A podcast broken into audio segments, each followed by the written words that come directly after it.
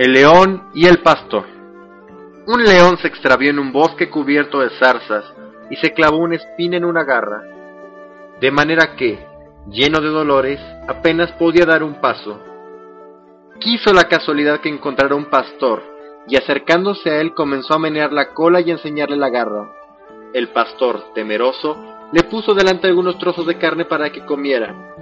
Pero el león, que no deseaba otra cosa, sino que le sacase la espina, se acercó más y logró que, al verle tan hinchada la garra, comprendiese el pastor su deseo y le arrancara la causa de sus males.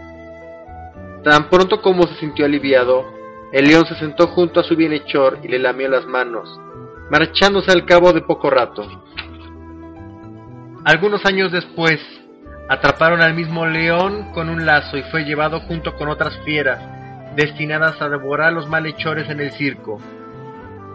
Por esas mismas fechas, el mismo pastor había cometido algún delito, por el cual estaba condenado a muerte. Pero al ponerle en el anfiteatro, en donde por casualidad echaron a aquel mismo león, en vez de lanzarse hambriento sobre él, el animal se acercó mansamente, se sentó a su lado y lo defendió de las demás bestias feroces.